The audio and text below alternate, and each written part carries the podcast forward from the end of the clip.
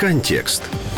Колишній прем'єр Арсеній Яценюк отримав ізраїльський пістолет Jericho 941 FBL. Його ще називають дитячим Desert Eagle. Пізніше Яценюку видали кулемет Максим, а в Міноборони нагородили раритетним пістолет-кулеметом Томпсон зразка 28-го року. Тоді ж МВС нагородило і нинішнього прем'єра Володимира Гройсмана, також пістолетом Jericho, пізніше штурмовою гвинтівкою Ford 221 з дорогим коліматором Merpa 21. Це українська копія автомата Тавор. Відомство нагородило і депутатів Верховної Ради. Наприклад, член батьківщини Валерій Головко і Микола Княжицький з Народного фронту отримали вітчизняні пістолети Ford 1705. Ще один член батьківщини Олександр Дубовий має пістолет Glock 17, а Оксана Корчинська отримала американський пістолет Kel-Tec PF9. Радник міністра внутрішніх справ Зорян Шкіряк має нагородний Glock 26. На додаток МВС нагородило його вітчизняним пістолетом Ford 1705 і автоматом АКС 74, які йому вручили в жовтні 2014-го. Проте сам Шкіряк наявність автоматичної зброї заперечує. МВС не оминуло подарунками і нинішнього мера Києва Віталія Кличко, телеведучу п'ятого каналу Яну Конотоп, голову Вищого адміністративного суду Олександра Нечитайла та голову Київського апеляційного суду Андрія Горяйнова.